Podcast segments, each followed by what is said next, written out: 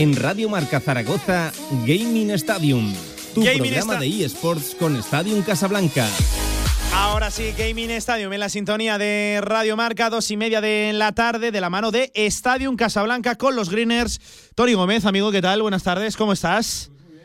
Estar aquí otra vez. Eh, seguimos hablando de deportes electrónicos, de videojuegos. Ya nos vamos acercando también a final de, temporada, aunque eh, en el mundo de los deportes electrónicos profesionales eh, las temporadas son muy diferentes al deporte real, al deporte profesional, ¿no? En verano no se para y casi en verano tenemos hasta casi más público que casi durante el año, ¿no? Así es, cuando la gente está más ociosa, con lo cual pues hay más audiencias, más ganas de participar en grandes eventos y así. Y bueno, al final son los meses más el año natural y son los meses de final de año los que hay más, más parón. Eh, pues no paran, ¿eh? Los deportes electrónicos ni siquiera en, en, verano. ¿Qué tal los greens? ¿Qué tal los verdes, los nuestros? ¿Cómo están ahí? Entiendo que peleando todavía, ¿no? Ah, sí, ahí estamos. Seguimos entrenando y entrenando y entrenando. Y bueno, buscando ya la siguiente competición para, para poder demostrar a ver si esos entrenamientos funcionan o hay que seguir mejorando. Em, y de resaca seguimos todavía casi casi del César Augusta, aunque ya ha pasado un, un, tiempo. Eh, pero qué que, Semana Santa, ¿eh? Pasamos por, por el estadio. Em, Tony, vamos a hablar de un tema curioso, especial, diferente en el, en el día de hoy, eh, porque me lo pasabas hace poquito. Eh, la industria del videojuego en España tenemos el anuario ya 2021 publicado. Eh, ya hay cositas, hay datos que, comentar, que, analizar. Al final estamos hablando de todo un anuario de 2021 y un análisis amplio, profundo. He estado revisando, no todo, porque ¿cómo, se, ¿cómo se lleva ahora? Mucho texto, ¿no? Hay, mucho, hay mucho, mucho, texto. Es un dossier de, bueno, creo que de, más de 80, de 80 hojas pero claro, es un análisis profundo de toda la industria del videojuego eh, en España en el año 2021 y evidentemente una industria muy cambiante, que hay que analizar muchas cosas, además con la pandemia de por medio que ha supuesto un incremento en, todo esto, Tony. Eh, no sé, líneas maestras del anuario de este informe, ¿qué, destacamos? Bueno, primero eso, el destacar que hay un informe, ¿no? porque ya se creó hace muchos años, es la Asociación Española del Videojuego y que a EVI, que quien lo quiera puede seguirlo y bueno, pues todos los años publican su anuario que es un, bueno, pues un vistazo medianamente rápido de cómo está la industria y que es un, un anuario que es, sobre todo en el mundo eSports, porque recordamos, ¿no? los videojuegos y los eSports pues es lo mismo y no lo mismo. Todos los videojuegos eh, son eSports, pero no son eSports todos los videojuegos. Entonces, bueno, pues siempre hay. ¿Qué frase eso, eh? ¿Qué, frase aquella? O sea, todos los juegos son eSports, pero no todos los eSports son videojuegos. Exacto. Entonces, bueno, pues hay, una parte de eSports que es muy pequeñita en el, en el anuario y que es tan bonita, no criticada, pero bueno, sí que a veces los informes pues intentan reducirlos a cosas muy sencillas para bueno, para que sean legibles por la mayoría de la gente y desde el mundo, desde el sector eSports, pues es cierto que, bueno, pues hay datos que como no se viene publicada su procedencia... Al final estamos hablando solo de, pues, cuatro páginas ¿eh? para, para los eSports eh, en un informe que lo he dicho brinca casi casi las 90, las 90 páginas. Eh, eh, cuando cuando estamos hablando de que esto es un mundo creciente, de que lo que mueve ahora mismo la competición, eh, el escenario competitivo en, videojuegos, eh, que se haga un informe a nivel nacional de, de AEBI y solo se le dediquen cuatro, cuatro páginas, la verdad que llama un poquito la, atención. Evidentemente en cuatro páginas poco te da para, contar, poco se profundiza. Exacto, pues se profundiza poco y hay muchas cosas que, bueno, pues lo que hablamos, ¿no? Como no viene exactamente de dónde sacan el dato, tal, a veces son estimaciones, pues bueno, cada uno puede estimar lo que considere. Que entendemos que AEBI si alguien puede estimar de videojuegos es a Evi, obviamente, y la probabilidad de acertar será mayor.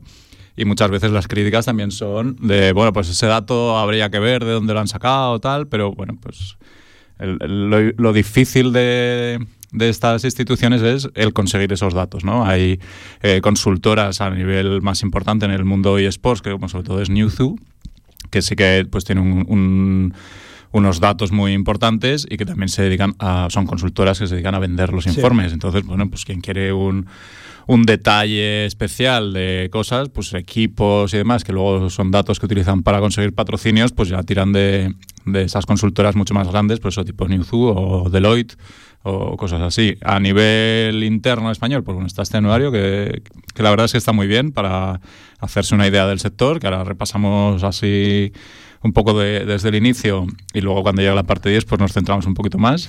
cuando y bueno, y así pues vamos viendo un poco, pues bueno, esa parte del sector que a veces hablamos de industria, hablamos de cifras y tal, pues bueno, pues que, que son cifras que están constatadas oficialmente. Eh, lo primero que me ha sorprendido al abrir este, este anuario, este informe, eh, Tori, eh, que empezó a ver fotos de políticos ahí como si no hubiera mañana, ministra de Educación, Pilar Alegría, que, que, nos suena, aragonesa, aquí, con, con, participación en su día en el, en el Ayuntamiento de, Zaragoza, pues ahora ya lo saben, ministra de, Educación y Formación Profesional, también Miquel Iceta, Nadia, Nadia Calviño, vicepresidenta primera y ministra de, Asuntos Económicos y Transformación Digital, importante su, su participación aquí, también Reyes Maroto. lo primero que me ha sorprendido es ver, pues, eh, escritos, opiniones, fotografías de políticos eh, en un informe que a lo mejor puede escapar eh, de estos temas pues tan burocráticos, pues también hay participación política porque estamos hablando de AEBIT, de la Asociación Española de, Videojuegos. Exacto, al final, o sea, a mí de hecho era el primer punto importante a destacar del anuario, que hay cuatro ministros que están escribiendo su, su, opinión y su visión del sector, que era algo impensable hasta hace poco. Y a la vez, pues también es curioso, ¿no? Que, que como es un sector medianamente nuevo, a nivel de videojuegos, ya no hablo de esports, pues tienen que hablar cuatro ministros o tres ministros y una vicepresidenta porque afecta a todas las partes. Eh, toca un poquito de cada uno. Exacto, no, hay nada que digas, mira, pues esto pertenece a no sé qué, pues, pues igual que en esports, ¿no? ¿A quién pertenece? A deporte, a juventud, a, pues nadie lo sabe muy bien, a tecnología. Entonces, bueno, pues la, parte de, de, videojuego, pues a lo mejor sí que se podría tirar más hacia tecnología y demás, pero bueno, pues como está el sector es tan grande y evoluciona tanto alrededor de él, pues bueno, pues está la parte de deporte que implica sobre todo la parte de eSports industria, comercio y turismo, porque al final pues, es un sector importante en cualquiera de las tres, y la educación y formación profesional, pues todos esos puestos nuevos de trabajo que se están creando pues alrededor de la industria. Entonces, bueno, pues ya para empezar, pues bueno, ese apoyo y, esa apuesta verdaderamente por, la industria del videojuego. ¿Suele ser habitual ¿eh? en este informe que aparezcan eh, tantos políticos? La primera vez, normalmente pues, aparece el presidente. Es lógico que me llame la atención. Sí, ¿no? sí, sí, aparece el presidente o el CEO o quien sea de, de AEBI, pero nunca solía venir ningún, ningún político. Entonces, bueno, pues la verdad es que es un cambio de inicio sustancial. Y luego, bueno, pues ya pasa a lo que es el, mercado de el, videojuego en 2021, ¿no? que la parte que ya está un poco más detallada, donde ya de la parte española concretamente, estamos hablando de una facturación total en 2021 de casi 1.800 millones de euros. Me, acabo de imaginar cuántos ceros hay y, me he mareado, me he perdido. No sé cuántos ceros, cuántos puntos hay por ahí, pero... Y lo mejor es la parte, ¿no? Que divide la parte física con la parte online. Y de esa parte, pues bueno, de sorpresa o no de sorpresa, se ve que hay 882 millones de euros de la parte física y 913 de la parte online. Esa parte online, ¿a qué se refiere? Pues bueno, pues son las plataformas online, aplicaciones, suscripciones a servicios que hemos hablado aquí hmm, alguna vez, tanto de PlayStation como de Xbox o lo que sea. Y la parte física, pues sería más la parte de hardware, software, accesorios y demás. Entonces, bueno, sí que es cierto que la, previsión, o sea, el, respecto al año pasado, respecto al 2020, todo sube menos la facturación online. Que es es curioso, ¿no? O sea, supuestamente se está apostando por esa parte más online, Que, parece que, que tiene que ir creciendo y creciendo y creciendo, y sin embargo, pues tiene un 5%, un menos 5% de, de crecimiento con respecto a, a, lo demás, y la facturación física ha subido más de un 10%. O sea que verdaderamente, pues bueno, es un, cambio de tendencia incluso. Cuando todos apostamos al online, pues bueno, resulta que ahora la gente está apostando más por su hardware, por su ordenador, por su consola, por su por tener sus cascos, su teclado mecánico, o sus cosas así, más que... Es cuanto menos curioso, sí, por, por el propio juego. Entonces, bueno, pues es un... Eh, entiendo, entiendo quizás que, eh, claro, el tema de pues eh, los periféricos, los, teclados, los ratones, que ahora está muy de moda, los cascos gaming, la, la, silla, bueno, que con lo de las sillas ha habido, ha habido, ha habido un boom tremendo. Yo, Tony yo tengo silla gamer en casa.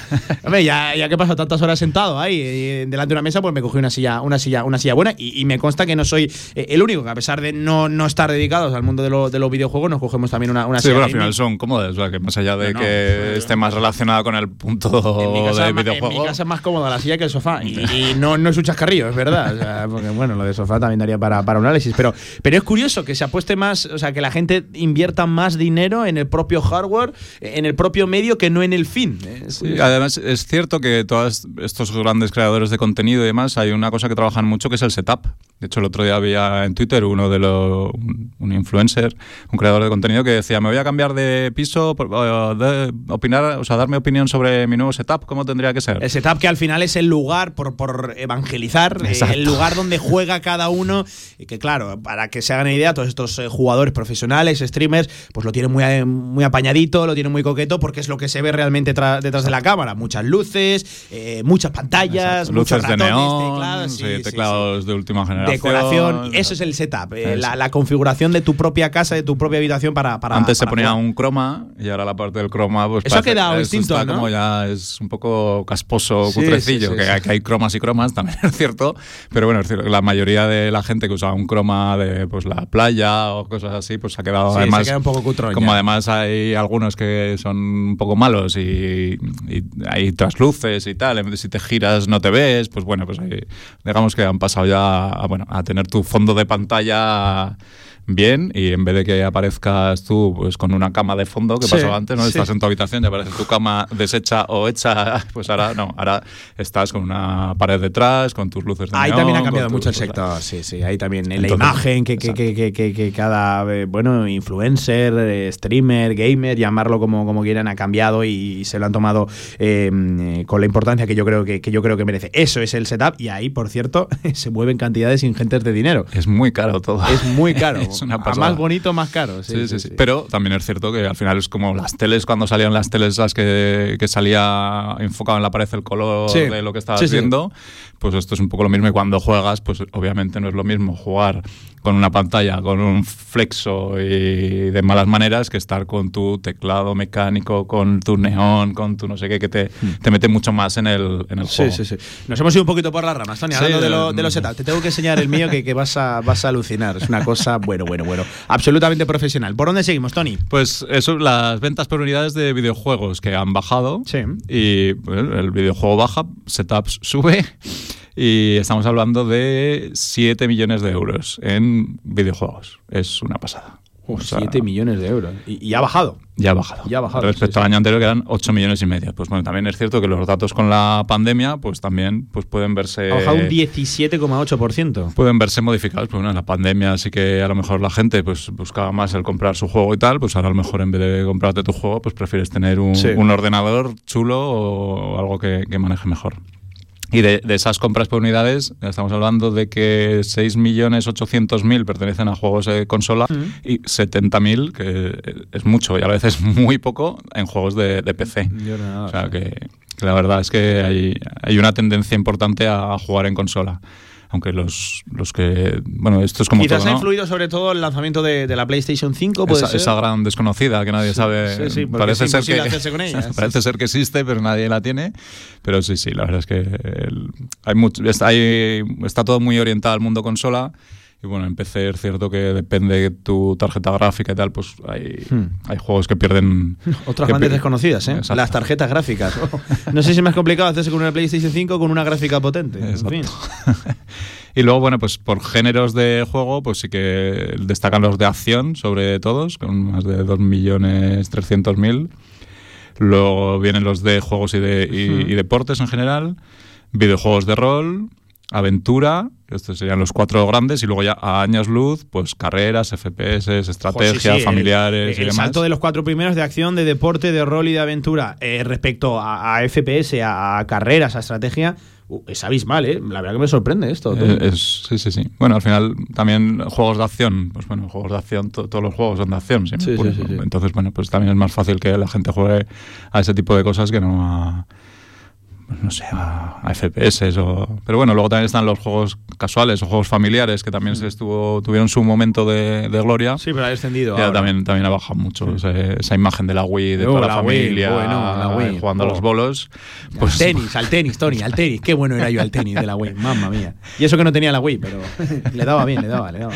Pues eso también ha bajado. Y luego por, por juegos, ¿no? Que siempre lo hablamos muchas veces, de, o la semana pasada incluso que hablábamos de, juegos así más mm. concretos, pues el juego más vendido en España en 2021 es FIFA 22 para, para sorpresa general. Exacto. Luego está pues, Grandes Autos, Super Mario, Animal Crossing. Lo de la Nintendo es otra cosa también a tener en cuenta, que son los grandes olvidados, ¿no? Que muchas veces nos centramos siempre en PS4 y tal, y Nintendo mueve pues muchísimo. Es, que, es una consola muy accesible, relativamente barata. es que con Mario Kart, Pokémon y Super Mario ya. Claro, con esos juegos ya tiras, bueno. Tienes un porcentaje muy, muy, muy, muy grande de, de, bueno, de a lo mejor un público más joven que bueno, pues de ese inicio a la consola con lo típico, ¿no? mira, mira, mira este dato, Tony, es, es, es, sorprendente. Cinco videojuegos más vendidos en 2021 en España. Eh, el primero, FIFA 22, que ya lo saben, sale eh, septiembre, suele ser el, mes en el que se lanza, conforme va avanzando la temporada, se lanza el nuevo FIFA, el segundo GTA, GTA 5, que ya lleva muchos años presente, pero se sigue vendiendo una, una auténtica barbaridad, el GTA 5, em, Super Mario 3D World, eh, Animal Crossing, y el quinto, el FIFA 21, el FIFA ya del año pasado, pero que se sigue vendiendo una barbaridad. O sea, entre los cinco juegos más vendidos se cuelan el FIFA actual y el FIFA del año anterior. Sí, sí, es así. FIFA, FIFA para que nos hagamos un poquito idea del imperio que se ha montado FIFA y, y, Electronic, Electronics Arts con, con, esta con esta con esta saga. Sí, sí, no. FIFA y vendrá el 23 y se irán vendiendo y vendrá el 24 y se irán vendiendo. Sí, sí. Eso es así. Me da la sensación de que es un juego eh, que sin acometer grandes cambios de una temporada a otra, saben que es un, un, vamos, un, top ventas asegurado. Sí, porque además hay, hay gente que sí que la más fino y dice, pues la edición de este año ha sido, eh, gusta o hace más porque los jugadores cooperen entre ellos. Sí, pero a nivel de, jugador medio, eh, los es cambios son mínimos. Es lo mismo. de hecho, tú juegas al FIFA 17 y te pones a jugar al 22 y, para un jugador no eres igual de bueno o igual de malo. no hay una diferencia importante. Estamos hablando para jugador medio, claro. Aquel que, que le eche horas año tras año a los nuevos FIFAs, evidentemente notará mucho más las diferencias que no a ese jugador medio que no dedica tantas horas de, ese, a ese videojuego. Y luego ya, pues bueno, siguiendo con el número de videojugadores, tenemos que hay en España 18 millones de videojugadores, hay 18 millones de personas que juegan videojuegos. entre el 50% de los españoles entre 6 y 64 años, obviamente. Y bueno, pues el, porcentaje es un 52% hombres y un 48% mujeres, que, también, que también, ¿eh? es sorprendente. Sí, sí, sí, está muy igualado.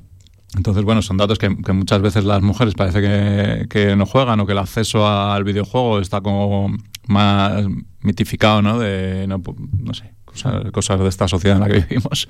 Y sin embargo, bueno, pues es cierto que luego cuando lo separas por edades, pues hay datos curiosos, ¿no? Y hay, cuando en la franja de 25 a 34 años, pues el, dominio de los hombres es brutal sobre el de las mujeres, pero bueno, luego hay otros de 45 a 64 pues juegan más mujeres que hombres. es curioso, sí, sí, no, la verdad que...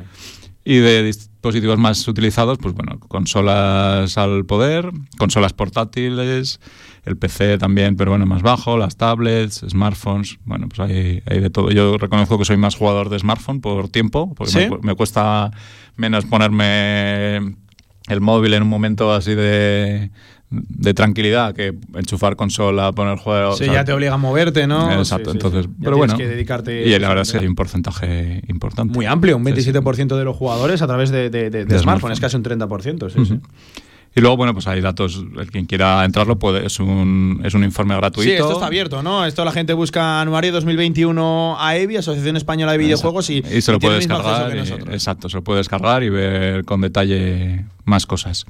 Luego también es cierto que hace una parte muy importante de, la visión de las compañías y bueno, pues hay una cantidad de hojas también excesivamente grande bajo mi, mi criterio de, información, ¿no? Y mezcla pues, mucho texto, tanto Game, que son empresas de venta de videojuegos, como luego otros, GGT, que es más organizadores o eh, mm, estudios de videojuegos, de creación de videojuegos. Sí, sí, no es curioso, porque no, no, se puede comparar Game con, con un desarrollador de Incluso sale la LVP. Pues bueno, pues es cierto que son grandes protagonistas de la industria, pero están ahí echados un poco como, bueno, pues un poco de todo. a ver qué nos cuenta este año. Sí, bueno, pues pierde un poco también el. Porque tampoco está más clasificado de más que por eso. No, es que hable de, venga, pues ahora de organizadores, pues venga, una parte de organizadores. Ahora, no, los mete todos juntos, mezcla y, sin más, incluso por orden alfabético. Sí, que esa ha sido toda la, organización. Está bien, porque algún orden hay que seguir, pero bueno. Y de hecho ahí sí que, bueno, pues destaca la Universidad San Jorge, que tiene, pues bueno, tiene un grado de, videojuegos y tiene, pues bueno, también su, su pequeña aportación en el, en el anuario. Participa, ¿no? veo aquí Jorge Echeverría Ochoa, subdirector del área de ingeniería y director del grado en diseño y desarrollo de videojuegos de la USJ, de la Universidad San Jorge. También tenemos allí nuestra participación aquí en Aragón. Exacto, que está bien por lo menos que, que vaya apareciendo. Y bueno, pues luego habla también de, del desarrollo nacional, que el 2021 ha sido un año de mucho cambio y hmm. sobre todo lo que ha roto un poco ha sido la pandemia, ¿no? que había una serie de previsiones y después del año pasado, año pasado y el anterior, con la pandemia, pues bueno, esas previsiones pues las se han ido ajustando a el momento. Entonces es cierto que ha habido mucho fallo para lo que suelen ser esas, esas previsiones. Pero bueno. Y ya entrando más en la parte de eSports, en las cuatro hojas que le hemos dedicado, de las 57 a las 61. pues pues dice, decía un poco ¿no? de, la irrupción en la pandemia, ¿no? que a los eSports como tal pues fue una cosa que le vino bien eh, a nivel de publicidad, pero sin embargo a nivel de presencialidad y de ingresos que había a nivel presencial pues hubo un bajón importante. que es, bueno, ¿Qué supuestamente iba a pasar? Pues que a partir de ahí, como todo el mundo ya conocía los eSports y tal, pues iba a subir a un porcentajes muy grandes y la realidad ha sido que, no. O sea, es cierto que el año pasado sube más y pone como que este año está un poco a nivel laboral, que, también hay un, un, apartado para ello, lo pone como que este año ha estado como muy parado. ¿no? Entonces que ha habido un crecimiento creo que lo marca en un... En 2020 los empleos crecieron un 33% y, sin embargo, en 2021 se ha mantenido plano el crecimiento de 800 a 820. Claro. Cuando tú lees esto, dices, vale, hay 800 personas en España que se dedican a esto. Y es muy poco, en realidad, cuando estamos hablando de millones y millones y millones. Sí, sí, sí. Y es cierto, o sea, aquí algo está pasando. Hay algún dato que, que, baila o hay algo que no se está acabando de explicar bien para entender cómo 800 personas mueven 34 millones de euros. Es difícilmente explicable y más cuando sabemos, porque cuando estás metido en el sector, sabes perfectamente que a jornada completa de esos 821 que marca 820 ¿Cuántos habrá? Muy pocos. Y llama la atención que de esos 800 y pico, poco más de 200 son reconocidos como jugadores profesionales. Eh, los otros 500, no sé cuántos, se etiquetan o se amparan bajo la, simple palabra de profesional de los videojuegos. Exacto. Entonces, ¿qué es un profesional de los videojuegos? Nosotros somos profesionales de los videojuegos. Eh, claro, es que esto volvemos al debate que iniciamos hace un tiempo también aquí. Eh, ¿Quién o cómo está regulado esto en España en comparación con otros países? Es aquí donde nos encontramos con el problema. Ojo, que 34 millones los generan, los manejan eh, solo entre 800 personas en España, de los cuales solo 200 y pico son jugadores profesionales. ¿Quiénes son los otros 500? Solo hay 200 jugadores profesionales en, en, España. Son estos claroscuros que tenemos en el sector. Exacto, que son cosas que bueno pues requieren de un análisis mucho mayor, que está claro que a Evi tampoco es, porque para Evi los eSports pues es que son cuatro hojas, ese es su no es su interés, porque el interés es notable, pero que, que se dedican a otras más cosas que no solo eSports. Mm. Entonces, un, un apartado tan pequeñito que a lo mejor pues requeriría de alguna asociación específica en eSports que entrara más este detalle a nivel nacional, porque las hay, eso, lo que hablábamos antes, más a, nivel europeo, mundial, pero bueno, muchas veces falta ese dato para conocer bien, bien todo el sector y, ver, porque lo curioso sería, vale, por esos 820, sí. 200 son jugadores profesionales, eh, hay otros 200 que están a jornada completa, porque eso están directamente relacionados con los equipos, y luego hay otros 400 que están a jornadas muy parciales, que nadie se engañe tampoco, que su relación con los equipos puede ser de un 5% de su jornada y el otro tanto pues son pues, creadores de contenido que a través de Twitch o a través de la plataforma que sea monetizan mínimamente su inversión en en estar ahí hablando a la gente. Fíjate, veo por aquí referencias a que equipos poderosos como el Fútbol Club Barcelona, COI, ya lo saben, el equipo de eh, Ibai Llanos y de el más que mencionado en las últimas semanas en esta emisora Gerard Piqué o de eh, Fanatic, eh, uno de los equipos más importantes de Europa, dice este, este informe que lo firma eh, Sergi Mesonero, el coordinador del comité de eSports de, de AVI, auguran una audiencia y el interés comercial que seguirá creciendo aquí en, en, España. Bueno, pues hay también alguna que otra referencia, aunque ni mucho menos crean que los eSports en España es solo COI el Fútbol Club Barcelona o la entrada reciente de, de, Fanatic. Así es, sí que es cierto que son cosas que impulsan, pero bueno, que no, no solo existen ellos ni han nacido los eSports gracias a ellos.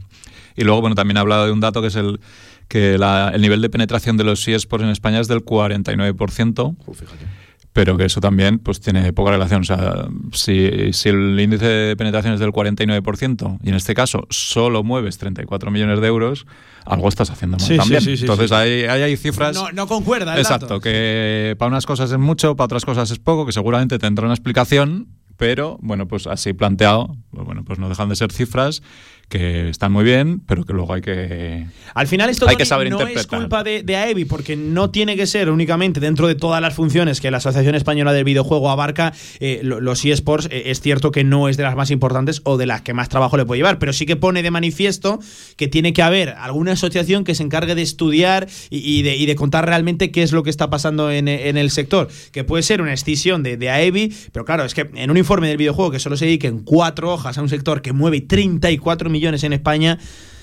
se queda escaso. Se, queda, escaso, sí, más con el, con el boom, ¿no? Que, muchas veces casi el acercamiento al videojuego es a través de eSports, muchas veces. Pero que, mm. recordemos que eso, que los eSports son competiciones donde se compite de igual a igual. O sea, por eso hablábamos, ¿no? De que todos los videojuegos son eSports, pero no todos los eSports son videojuegos. Entonces, bueno, porque pues tampoco hay luego en el mercado tantos juegos que puedas competir de igual a igual. Compites contra la máquina, contra los sistemas que tengan creados en el juego, pero pero tampoco, por eso es un porcentaje tan pequeñito. Y luego, bueno, pues finaliza el artículo con un poco políticas públicas impulsan el sector en otros lugares del mundo, que también hablamos aquí eh, hace un tiempo de, Corea y tal, pues bueno, aquí habla de, de los de que en Suecia, por ejemplo, está metido en el sistema educativo programas dedicados a los videojuegos, con lo cual, pues es la cantidad de seguidores y de movimiento económico es mucho mayor. Habla de, de Canadá y, el impacto que ha tenido los incentivos fiscales que se han propuesto hacia, hacia los videojuegos.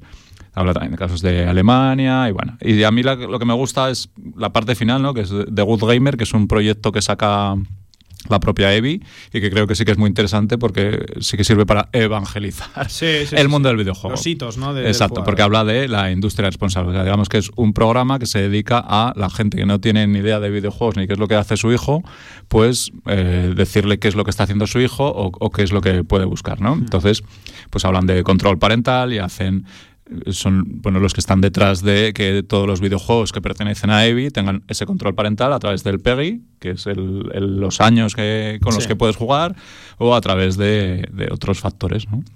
Entonces, pues bueno, pues ellos se dedican a limitar el acceso a Internet en determinadas cosas con, con los hijos, control de tiempo de juego, vigilar las comunicaciones online de, y el intercambio con otros usuarios. Bueno, pues tienen muchas cosas que verdaderamente... Es interesante, ¿eh? TheGoodGamer.es y bueno, es una iniciativa, dice aquí en su página web, que nace para reivindicar esos valores positivos eh, de los videojuegos con el objetivo de colaborar con administraciones, comunidades educativas, sanitarias, padres y madres para fomentar el uso responsable de los videojuegos. Al final lo que estamos diciendo en cristiano, evangelizar y, eh, ver como algo positivo los videojuegos. Eh, tiene buena pinta esta página web, así que visítenla. Está muy bien, sí, sí, hay que echarle un ojo. Y, además están en redes sociales y lo curioso de sus redes sociales es que el, su mayor núcleo de seguidores lo tienen en Facebook. Ese gran desconocido para los jóvenes, que al final, ¿por qué? Pues porque los padres se acercan a Facebook y es a través de eso donde, donde lo encuentran. Y en Instagram pues tienen casi el, peor de sus datos. es todo lo contrario que lo que hacen sus hijos. Entonces, bueno, pues es un dato a, seguir y, a tener en cuenta para esta gente que, no sabe muy bien por dónde le va el aire. Tony, a segundos de las 3 de la tarde. Gracias, ha quedado interesante el programa. Seguiremos el jueves que, viene. Nos vemos la semana que viene. Gracias. Nada, cerquita de las 3 de la tarde, ya lo saben, se quedan con Radio Marca, con la emisión nacional. Nosotros volvemos mañana directo a Marca Zaragoza desde la una del mediodía, previa del Real Zaragoza. Adiós.